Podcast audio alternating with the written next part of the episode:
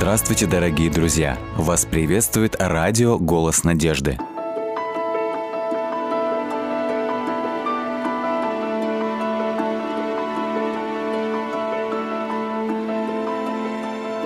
Сэмми и медведь. Дверь резко распахнулась, и в комнату ворвался мужчина с выпученными глазами. «Я... я только что видел огромного медведя!» Он рвал ежевику с куста у дороги, задыхаясь, сообщил он. Я остановился как вкопанный, а он продолжал есть. А потом я побежал изо всех сил. Перепуганный мужчина замолчал, чтобы отдышаться. «Можно я останусь здесь на ночь?» Собравшиеся в дорожном кафе мужчины заговорили все разом, создавая гулкий шум. «Это, наверное, тот самый медведь, который убил и съел десять моих лучших кур», настаивал один фермер. «Да, а прошлой ночью кто-то напал на двух моих барашков. Наверное, тоже он», добавил второй. «Мистер Ханна говорил мне, что кто-то схватил новорожденного теленка и потащил вниз с горы. Должно быть, этот же медведь ставил третий. Никем не замеченный, восьмилетний Сэмми сидел в уголке и наблюдал за тем, как мужчины едят сахарное печенье, приготовленное его мамой. Он, не разжевывая, проглотил свой кусочек, представив, что медведь находится практически у их порога. Ему хотелось узнать, о чем теперь думает его брат Джордж. Только вчера он дразнил Сэмми. «Лучше быть хорошим мальчиком, Сэмми а то медведь придет прямо сюда и заберет тебя». После этих слов Джордж храбро расхохотался. Что ж, теперь он заметил, что Джордж уже не смеется. Он находился за стойкой и помогал отцу обслуживать клиентов. Сэмми заметил, как Джордж забеспокоился, а затем подошел к деревянной двери и закрыл ее на щеколду. «Ага», — подумал Сэмми, — Джордж испугался и завтра я заставлю его признаться в этом. Из спальни, примыкавшей к задней части кафе, вышла мама. Она бесшумно проскользнула к Сэмми и, сев рядом с ним на диванчик, обхватила его руками. «Твоя сестренка уже крепко спит в своей выдвижной кроватке. А ты не хочешь тоже пойти спать?» Когда мистер Нилан ударил кулаком по стойке и закричал. «Я скажу вам, братва, что я уже достаточно натерпелся от этого проклятого медведя. Нам необходимо от него избавиться, пока он еще кого-нибудь не убил. У меня есть план. Если кто-то из нас его увидит, пусть два раза выстрелит в воздух. Тогда все остальные соберутся к тому месту, откуда будут выстрелы, и мы устроим на него облаву. Среди мужчин прокатился гул одобрения, и они постепенно разошлись по домам. Отец закрыл дверь за последним посетителем на деревянный засов. Повернувшись к напуганному незнакомцу, он произнес. «У нас здесь не гостиница, друг. Это просто кафе. Но я ни за что бы не отпустил тебя. Мы с радостью позволим тебе переночевать на нашем старом диване в углу. А еще мы приглашаем тебя поучаствовать с нами в семейном вечернем богослужении». Когда папа читал знакомые слова из 90-го псалма, Сэмми немного успокоила обетование о том, что детям Божьим не нужно бояться ужасов в ночи. После того, как папа помолился о защите, Сэмми должен был бы быстро заснуть, но сон бежал от него. Он беспокойно ворочался, не зная, куда деваться от страшных мыслей о медведях.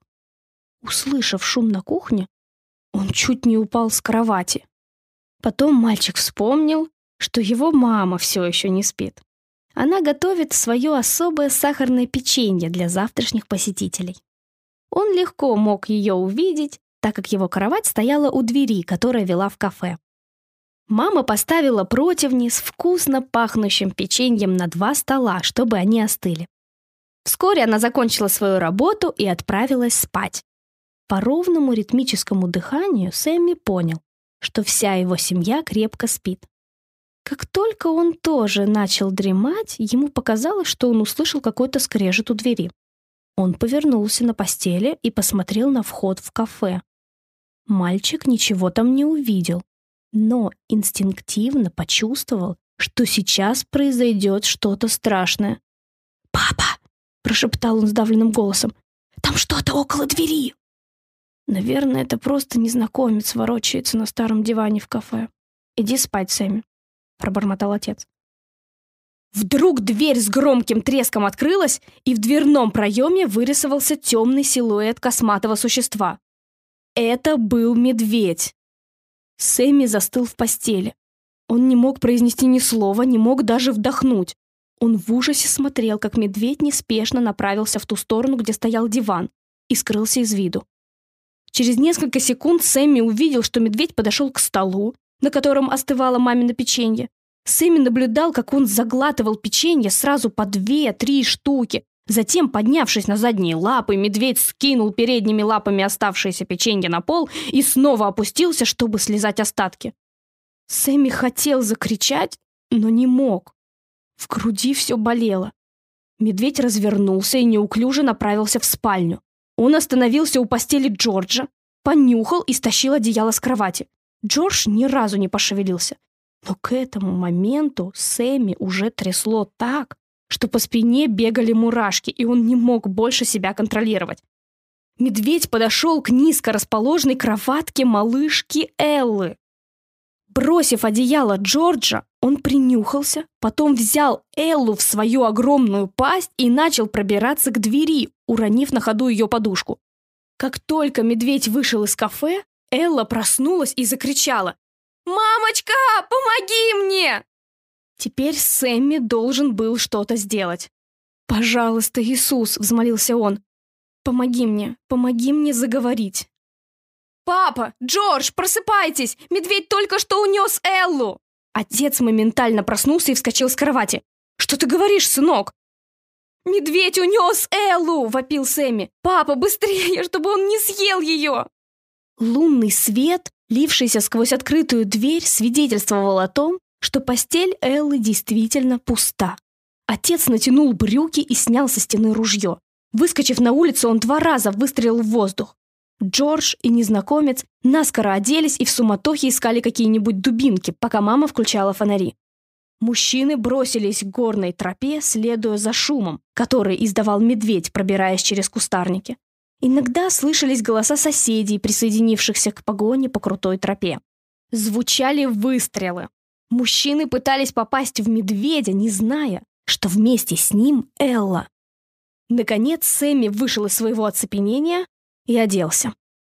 Зашнуровывая ботинки, он увидел стоящую на коленях маму, умоляющую Бога спасти Эллу.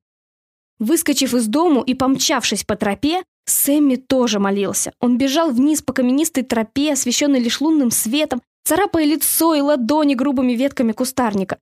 Он слышал голоса мужчин, находившихся намного ниже, и понимал, что никогда их не догонит. В отчаянии он остановился и начал молиться вслух. «О, Иисус, пожалуйста, спаси Эллу! Не позволь медведю ее убить!» «Сэмми!» Сэмми выпрямился и замер на месте. Кто-то его позвал по имени? «Сэмми!» На этот раз голос прозвучал громче. Неужели он теряет рассудок? «Элла, это ты?» — дрожащим голосом спросил Сэмми.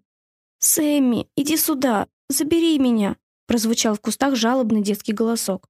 «Сэмми, иди сюда, забери меня!» — прозвучал в кустах жалобный детский голосок. Сэмми пополз под кустарниками в том направлении, откуда доносился голос его сестры. Его руки ухватились за какой-то сверток. Это оказалось ее одеяло. Он продолжал ползти дальше на звук Элиного плача, отдаляясь от тропы. Наконец мальчик добрался до маленькой девочки и поднял ее на руки. Элла так крепко обхватила его шею своими пухлыми ручонками, что практически душила брата. Но Сэмми не обращал на это внимания. «Я хочу к маме», — умоляла маленькая девочка. «Плохой медведь поранил Эллу. Видишь, какие у меня ранки?» Сэмми не мог разглядеть под кустами Эллины ранки, но он мог отнести ее к маме. Он посадил ее себе на спину и начал ползти обратно к тропе. Неся свою сестру на спине до самого кафе, восьмилетний мальчик почти исчерпал все свои силы, но в тот момент он едва ли это чувствовал. «Я принес ее, мама! Я принес Эллу!» — крикнул Сэмми, входя, спотыкаясь в кафе. Мама выбежала из спальни и заключила Эллу в свои объятия. «О, Элла, моя маленькая, Я так рада, что Бог тебя спас!» Снова и снова повторяла она, обнимая свою дочурку. Наконец она вспомнила, что надо позвонить в большой обеденный колокол, чтобы подать мужчинам сигнал, что потерянный ребенок найден. Постепенно группа отправившихся на поиски мужчин собралась в кафе вокруг маленького живого сверточка, который медведь, очевидно, обронил в страхе, когда услышал первые выстрелы из отцовского ружья.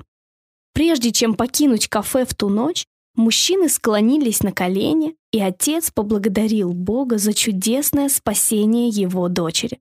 Затем все мужчины сказали «Аминь» и начали тихо расходиться, похлопывая Сэмми по спине, потому что он участвовал в спасении девочки. Больше этого медведя никто не видел. Но через много лет Элла продолжала с удовольствием рассказывать своим внукам историю о Сэмми и медведе. У нее даже остались шрамы от его зубов на руке, как доказательство. Она говорила, «Бог избавил Даниила из львиного рва, а меня спас от медведя».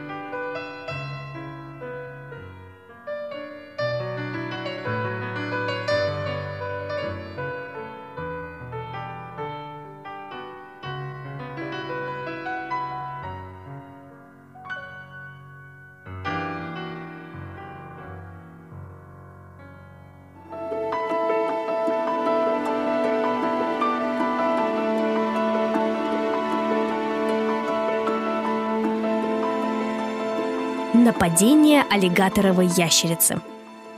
Сердце мое стучало, когда я позвонила в дверной звонок. Впервые мне предстояло присматривать за детьми.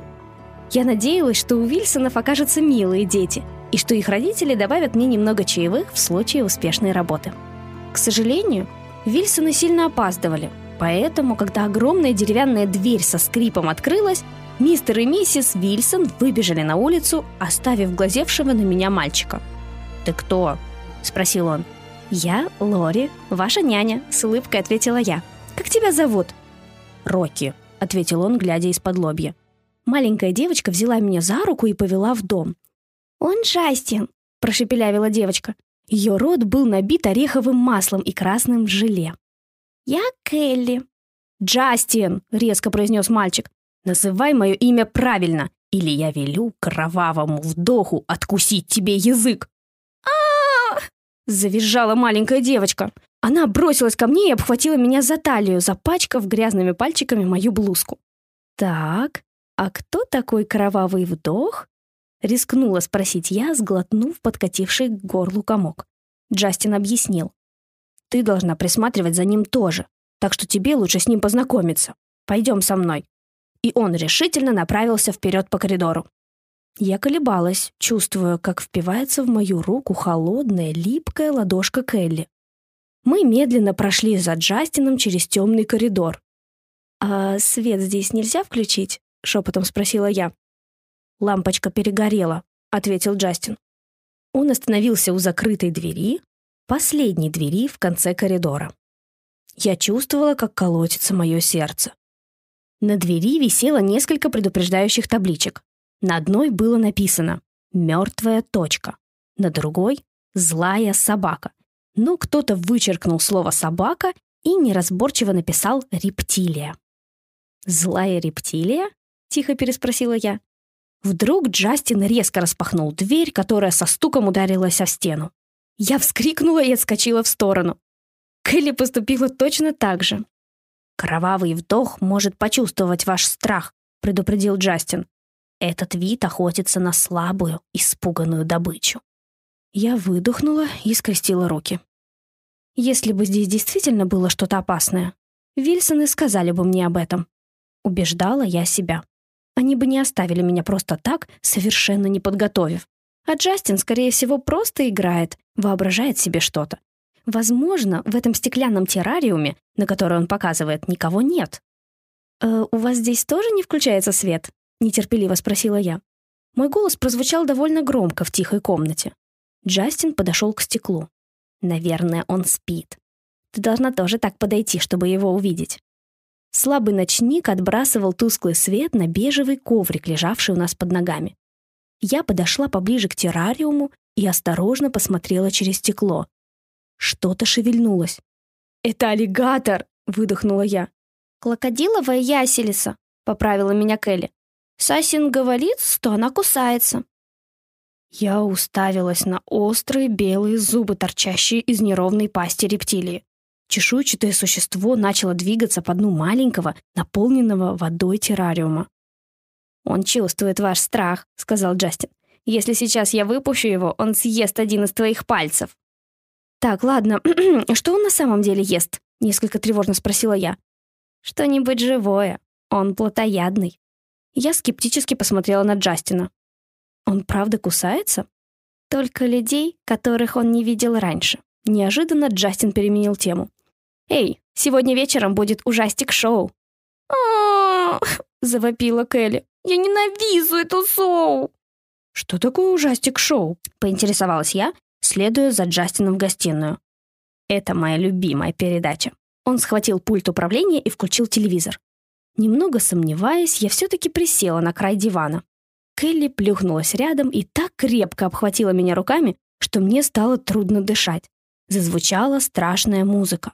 Вдруг по экрану начали проплывать муравьи-убийцы, тарантулы, какие-то липкие монстры и одноглазые бесформенные существа.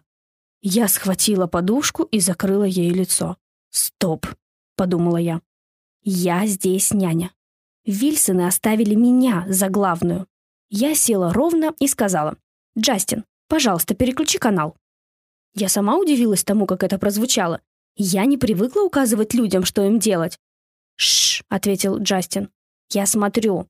«В этом-то и проблема», — произнесла я с растущей уверенностью. «Мне платят за то, чтобы я за тобой следила, и мы не будем смотреть это шоу. Теперь дай мне пульт».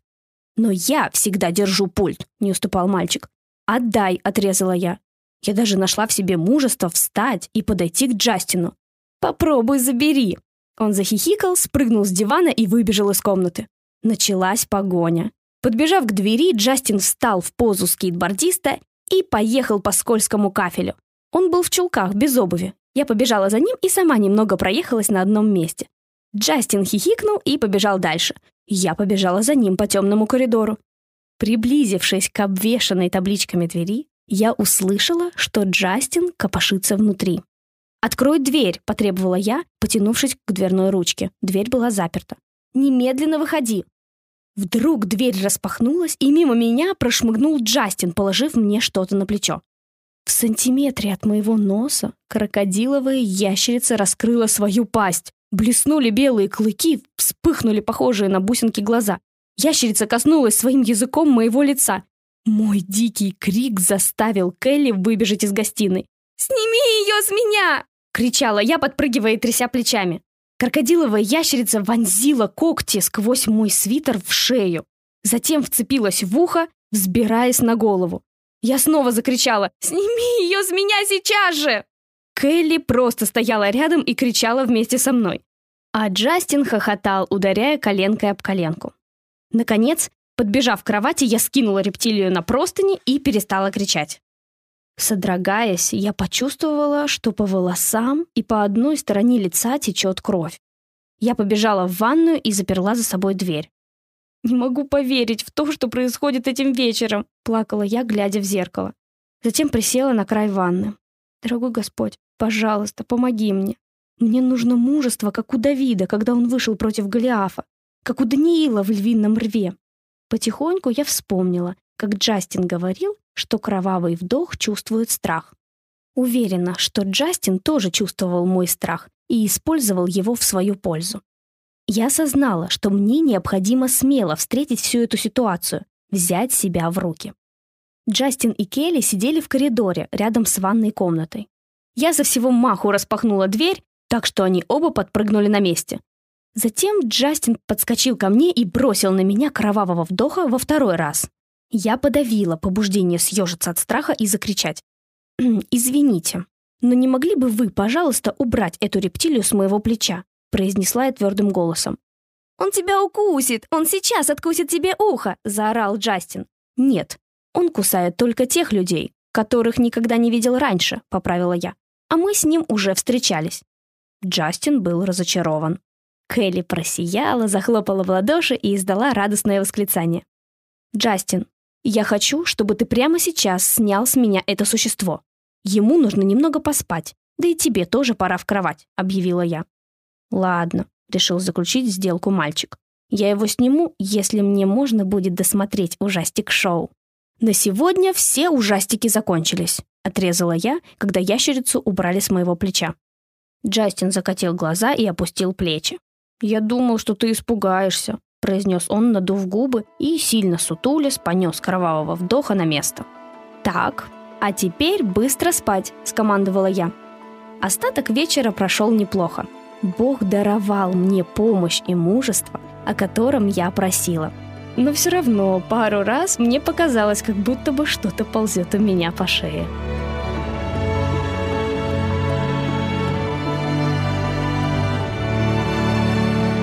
Дорогие друзья, вы можете оставить свои сообщения через WhatsApp и Viber по номеру плюс 7 915 688 7601 или позвонить нам на бесплатную линию, которая работает на территории Российской Федерации.